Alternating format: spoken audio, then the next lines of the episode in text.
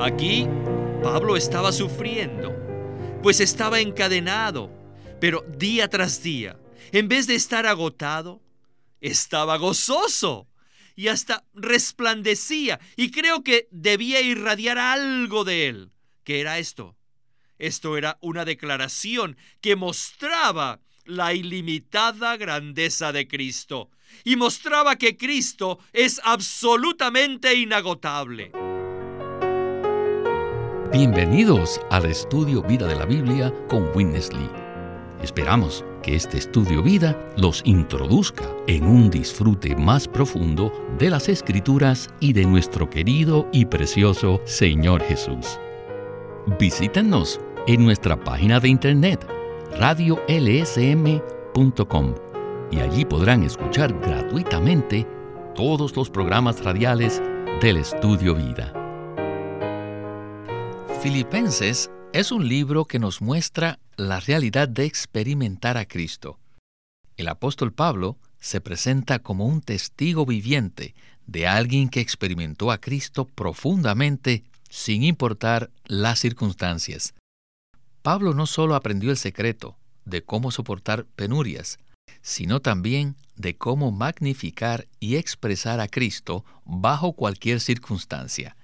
Y es de esto que trata el estudio Vida de Filipenses de hoy.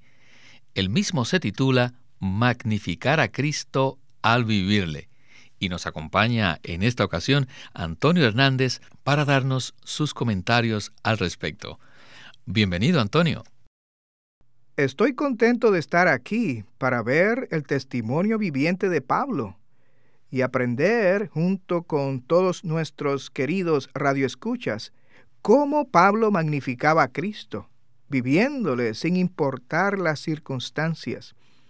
Y sabemos por su testimonio personal, cuando él habla en Primera de Timoteo 1:16, que Dios, por su misericordia, hizo de Pablo un modelo para los que habrían de creer en Cristo para vida eterna. Así que Dios determinó presentarnos a Pablo como el modelo de una persona que iba en pos de Cristo, que lo experimentaba, que lo disfrutaba, y como veremos más adelante en el programa, que magnificaba a Cristo viviéndole. Pienso que nuestro espíritu y actitud debería ser uno de apertura, de humildad y de estar dispuestos a que Dios nos perfeccione, que Dios nos suministre e ilumine por medio de la vida de Pablo. Hoy escucharemos una palabra maravillosa del capítulo 1 de Filipenses. Witness Lee tituló este mensaje Magnificar a Cristo al vivirle. Y esta frase proviene del capítulo 1, versículo 20. ¿Qué tal si leemos Filipenses 1, 19 y 20? Dice así la escritura, porque sé que por vuestra petición y la abundante suministración del Espíritu de Jesucristo, esto resultará en mi salvación, conforme a mi anhelo y esperanza de que en nada seré avergonzado. Antes bien, con toda confianza, como siempre, ahora también será magnificado Cristo en mi cuerpo, o por vida o por muerte. Antonio, me parece que aquí cabe un comentario. Por favor. En el versículo 19 Pablo dice, porque sé. No dijo porque espero o, o porque creo, Basado en la revelación y en la experiencia, Pablo poseía la certeza de que esto, lo cual se refiere a su encarcelamiento, a sus circunstancias y al sufrimiento que padecía, esto resultará en mi salvación, la cual no se refería a ser salvo de la perdición eterna, sino a una salvación diaria, una salvación práctica y en su experiencia. Pablo tenía la certeza de que sería salvo, es decir, de que sería sustentado y fortalecido para vivir a Cristo y magnificarle. Pero esta certeza estaba basada en dos factores que son intrínsecamente uno. Primero Pablo dijo, sé que por vuestra petición, esta es la petición de los santos en la iglesia en Filipos, Pablo reconoce que necesita las oraciones intercesoras de los filipenses. ¿Qué vemos aquí? Aquí vemos el principio del cuerpo. Pablo era un hombre que vivía en el cuerpo de Cristo. Segundo, Pablo esperaba recibir la abundante suministración del Espíritu de Jesucristo para que su encarcelamiento resultara en salvación. Aquí vemos un hombre que está experimentando una salvación práctica como miembro del cuerpo y en particular por medio de la abundante suministración del Espíritu de Jesucristo. Este título, El Espíritu de Jesucristo, muestra que el Espíritu ha sido procesado y es todo inclusivo, pues ahora incluye la divinidad, así como también la humanidad de Jesús junto con sus sufrimientos, con la muerte de Jesús y su dulce efectividad. También incluye la resurrección de Cristo y su poder y autoridad. ¡Oh, qué espíritu! Todos estos elementos ahora forman parte de la abundante suministración del Espíritu de Jesucristo, la cual sustentaba a Pablo con el resultado de que en nada él sería avergonzado. Es decir, no sería hallado en sí mismo, no sería derrotado por sus circunstancias, sino que expresaría a Cristo con toda confianza, como siempre. Esta frase, como siempre, me gusta mucho. Y esta indica que, que Pablo vivía a Cristo de forma habitual. Él esperaba que su experiencia en la cárcel sería la misma como siempre esto es, magnificar a Cristo al vivirle. ¿Qué tal esto? Que Cristo sea magnificado siempre. ¿Es esta nuestra situación? De arranque diré que esta no es mi situación todavía. Por eso necesito aprender de este hermano, de Pablo, quien dijo, será magnificado Cristo en mi cuerpo. No solamente en su espíritu o en su alma, sino que aquí dice en su cuerpo físico. Esto es muy práctico y se aplica a cualquier situación en la que estemos, por la petición de los miembros del cuerpo y la abundante suministración del Espíritu de Jesucristo. Nosotros podemos experimentar una salvación práctica y magnificar a Cristo viviéndole. Y hermano Víctor, esta magnificación, primero que todo, glorifica a Dios y avergüenza al enemigo y finalmente resulta en bendición, resulta en beneficio y provecho para los hombres, tanto creyentes como incrédulos.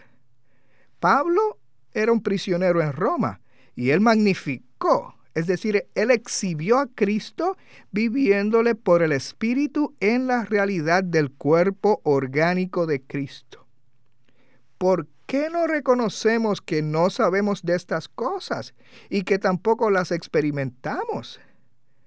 ¿Por qué no somos pobres en espíritu y abrimos nuestro ser para que seamos edificados por el ministerio de un miembro del cuerpo de Cristo que experimentó una medida especial de Cristo. Bueno, comencemos el estudio vida con Winnesley. Ahora hemos llegado a un mensaje muy bueno que se titula Magnificar a Cristo al vivirle. ¿Qué quiere decir magnificar a Cristo? Magnificar significa que algo es agrandado para poder verlo. Vaya, Cristo es infinitamente grande. Oh, demasiado grande. Él es más grande que el universo. Sus dimensiones, o sea, su anchura, longitud, altura y profundidad, son inmensurables. Cristo es inmensamente grandioso, es muy vasto, Pero les digo, a los ojos de la guardia pretoriana del César romano, Cristo era muy pequeño, tanto que ni siquiera pensaban que estaba allí. Para ellos, Cristo no existía. En ese entonces, el César era Nerón y él tenía su guardia que se llamaba la Guardia Pretoriana. Está en Filipenses 1.13. Es posible que ellos escucharon el nombre del pequeño Jesús y a su parecer Cristo era muy pequeño. Sin embargo, Pablo estaba allí magnificando a Cristo, engrandeciéndole ante todos los del pretorio. Y finalmente, ¿qué pasó? Algunos de ellos se volvieron a Cristo. Por eso, en esta epístola, Pablo saluda a los de la casa de César en el 422. Aleluya. De manera que cuando Pablo magnificó a Cristo, algunos de la casa de César fueron salvos. Cristo fue magnificado allí. Cristo es maravilloso y es inmenso, pero a los ojos de ellos, Cristo no era nada. Ahora, uno entró a su cárcel y en su cuerpo Jesucristo fue agrandado. Él fue magnificado. ¿Qué les parece esto? Según este principio, hoy es lo mismo. En ciertas escuelas, Cristo parece ser muy pequeño. En muchos lugares, en muchas escuelas, sociedades, oficinas, el Señor Jesús es muy pequeño. Sin embargo, ya que nosotros estamos allí, debemos ser los prisioneros del Señor Jesús, magnificando a Cristo en nuestro cuerpo. Si simplemente les predicamos o les decimos algo de Cristo, y claro que sí necesitamos hacerlo, pero eso no es suficiente. Tenemos que llevar un vivir apropiado. Por supuesto que hoy en día en todas las escuelas públicas o en las escuelas primarias, secundarias, en la prepa y etcétera, no se permite hablar de la religión. Pero, queridos santos, los que son maestros, ustedes pueden estar allí como maestros, pero de tal manera que Cristo sea magnificado en ustedes. Engrandezcan a Cristo a los ojos de sus estudiantes, para que a la vista de ellos y aún ante los demás maestros, Cristo sea magnificado en ustedes. Antonio, me gustó mucho el alcance amplio de esta porción. Primero, comenzamos hojeando la situación de Pablo, cuyo vivir en cadenas tuvo tal efecto que incluso algunos de la casa de César fueron salvos. Pero luego, la comunión se amplió para incluir la esfera en la cual nosotros vivimos. Por ello, tomemos el ejemplo que se dio acerca del maestro de escuela. En este sentido, yo sé que usted era profesor universitario, así que usted puede identificarse con esta situación, o sea, en la cual la ley prohíbe predicar públicamente el Evangelio de Jesucristo. ¿Cómo podemos magnificar a Cristo en esas circunstancias, Antonio? Esta es una línea de comunión muy provechosa. Dios es soberano sobre todas nuestras circunstancias y si nosotros reconocemos la soberanía absoluta de Dios sobre nosotros, aceptaremos las limitaciones que Él nos impone por medio de las circunstancias de nuestro diario vivir. Así que Pablo no tenía una actitud en la cual le faltaba el respeto a los guardias romanos, ni les desobedecía. Él no tuvo la actitud de decir, no me importa quiénes son ustedes o lo que ustedes piensan, voy a hacer lo que yo quiera. No, este ejemplo se aplica, digamos, a un empleado que insiste en leer su Biblia durante el tiempo de oficina o que insiste en predicar el Evangelio durante el tiempo de trabajo, aunque su supervisor se lo ha prohibido. Este empleado debería usar su tiempo en hacer su trabajo y no en predicar. Pero si se rehúsa a seguir instrucciones, pensando que debe obedecer a Dios y no al hombre, el vivir de ese empleado expresa, ¿qué cosa? Expresa la rebeldía del yo, que rehúsa aceptar limitaciones y probablemente lo despidan. ¿Qué diferente sería si ese empleado, o usando el ejemplo previo, ese maestro de escuela acepta la limitación de que la ley no le permite usar el aula como una plataforma para predicar el Evangelio? Él tiene que hablar de las cosas que están en el currículum, es decir, en el programa de estudio, y lo debe hacer conforme a los principios que rigen el sistema educacional, pues ese es su trabajo de maestro. Pero si nosotros aprendemos de Pablo a aceptar las limitaciones y no quebrantarlas, si somos un espíritu con el Señor, si nos negamos a nosotros mismos, disfrutamos la gracia que está en nuestro espíritu y simplemente vivimos a Cristo, dejando que Él dé la clase y que Él enseñe por medio de nosotros y dejando que Él presente el material por medio de nosotros, entonces permaneceremos en Cristo, le viviremos a Él y Él se expresará en nosotros. Y les aseguro que si vivimos de esta manera limitada día tras día, habrán oportunidades, quizás después de clases o durante el almuerzo, donde usted podrá hablar a otros directamente acerca de Cristo. Y esa palabra será ungida, porque usted magnificó a Cristo en su vivir diario en medio de sus circunstancias y limitaciones. La mayoría de nosotros en nuestros trabajos no podemos proclamar a toda voz las buenas nuevas del Evangelio públicamente usando un megáfono. Aunque es noble que querramos predicar el Evangelio, muchas veces la ley no lo permite en nuestros lugares de empleo. Por eso debemos aprender de Pablo. Su vida cristiana era normal. Por una parte, él aceptó la limitación de las circunstancias que Dios arregló, pero por otra, esto no le impidió vivir a Cristo y magnificarlo. Muchas gracias por este comentario tan acertado. Ahora continuemos con Winnesley.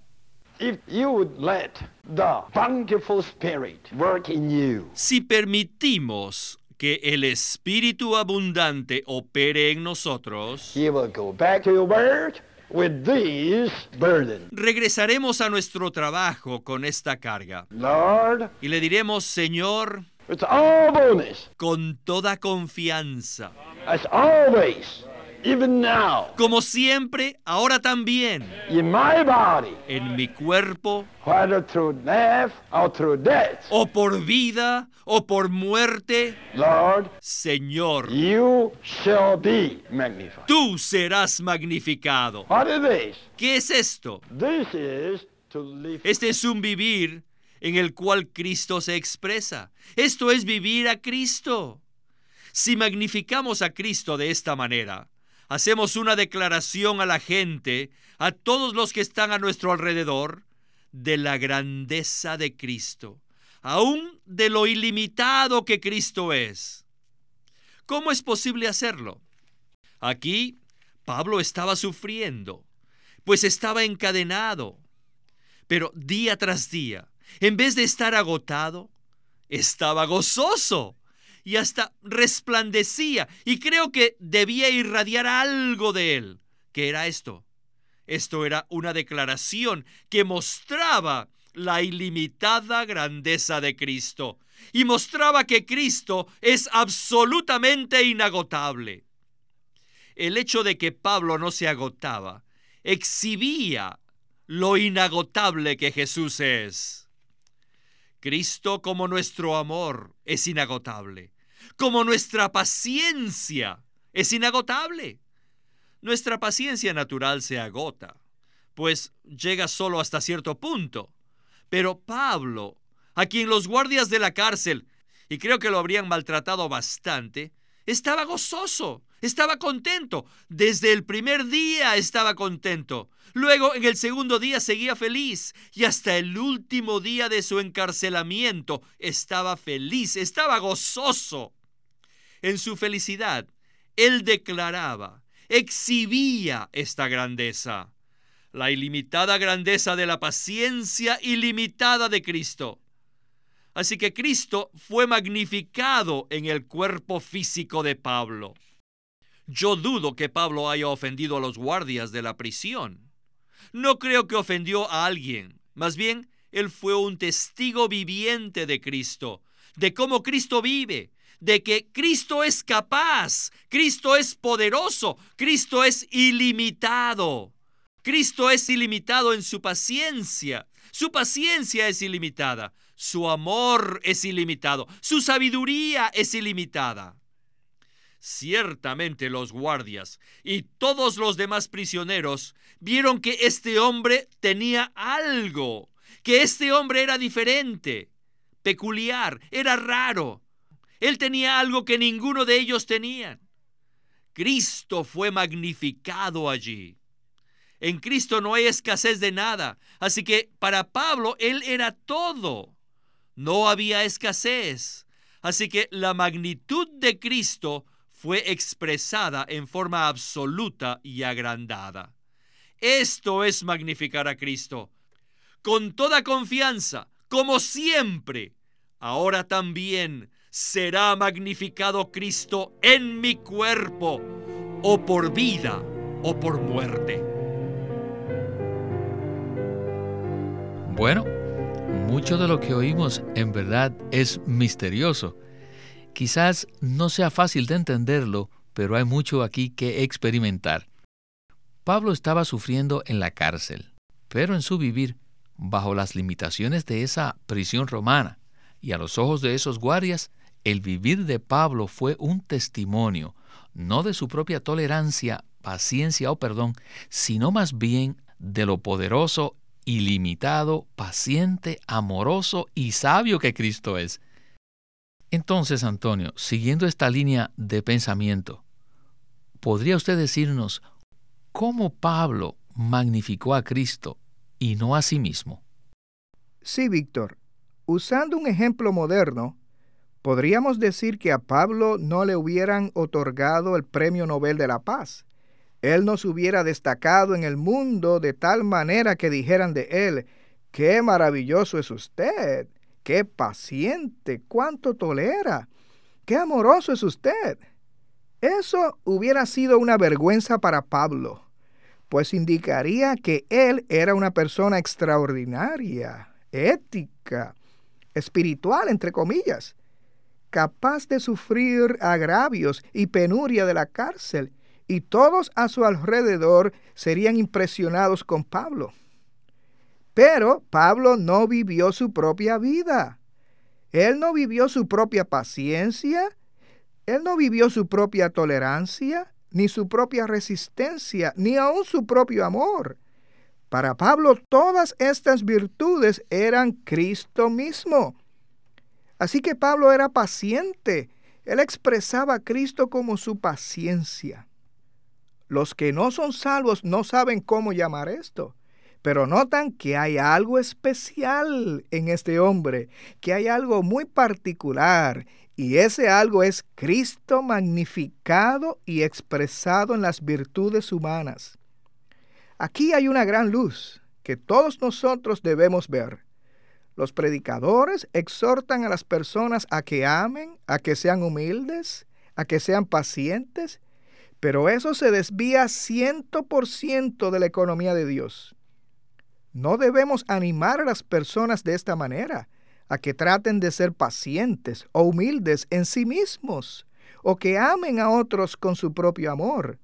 Al contrario, seamos uno con el Señor Jesús y permitamos que Él viva en nosotros. De esta manera, si hay necesidad de paciencia o de amor, tendremos un suministro inagotable, inmensurable, divino, de paciencia y de amor. ¿Qué expresaremos entonces? ¿Qué manifestaremos? ¿A nosotros mismos o a Cristo? Un yo paciente o un yo humilde sigue siendo el yo. Un yo persistente todavía sigue siendo el yo. Esto es muy diferente a que Cristo sea nuestra paciencia o que Cristo sea nuestro amor o humildad. Bueno, Antonio, se nos acabó el tiempo, pero todavía hay mucha carga en cuanto a esto.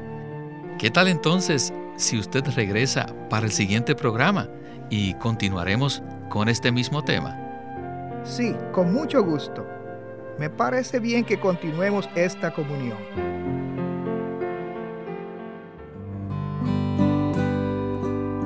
Queremos decir a nuestros radioescuchas, esperamos que obtengan los mensajes escritos, ya que contienen mucho más que lo que presentamos en el programa radial.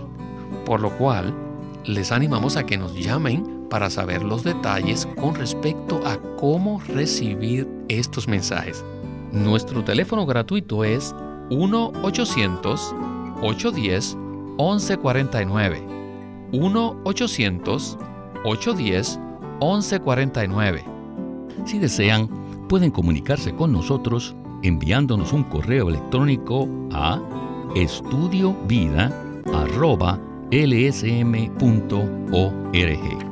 Una vez más, estudiovida.lsm.org. El estudio Vida de la Biblia es una producción de Living Stream Ministry que presenta el ministerio de Watchman Nee y Windesley. Queremos presentarles el libro titulado El conocimiento de la vida por Witness Lee, en donde describe que la intención y el deseo de Dios es ganar una expresión corporativa en el hombre que lleve la imagen de Dios, manifieste su gloria y posea su autoridad para destruir a su enemigo. El conocimiento de la vida nos provee con un fundamento excelente para la experiencia genuina de Cristo. El libro se titula El conocimiento de la vida por Witness Lee. Witness Lee sirvió fielmente al Señor durante más de 70 años y culminó su labor con este exhaustivo comentario de todas las escrituras llamado El Estudio Vida de la Biblia. Queremos animarlos a que visiten nuestra página de internet libroslsm.com. Allí encontrarán los libros impresos del Ministerio de Watchman Nee y Witness Lee, la Santa Biblia versión recobro con sus notas explicativas y también encontrarán folletos, himnos, varias publicaciones periódicas y libros en formato electrónico. Por favor, visiten nuestra página de internet libroslsm.com. Una vez más, libroslsm.com.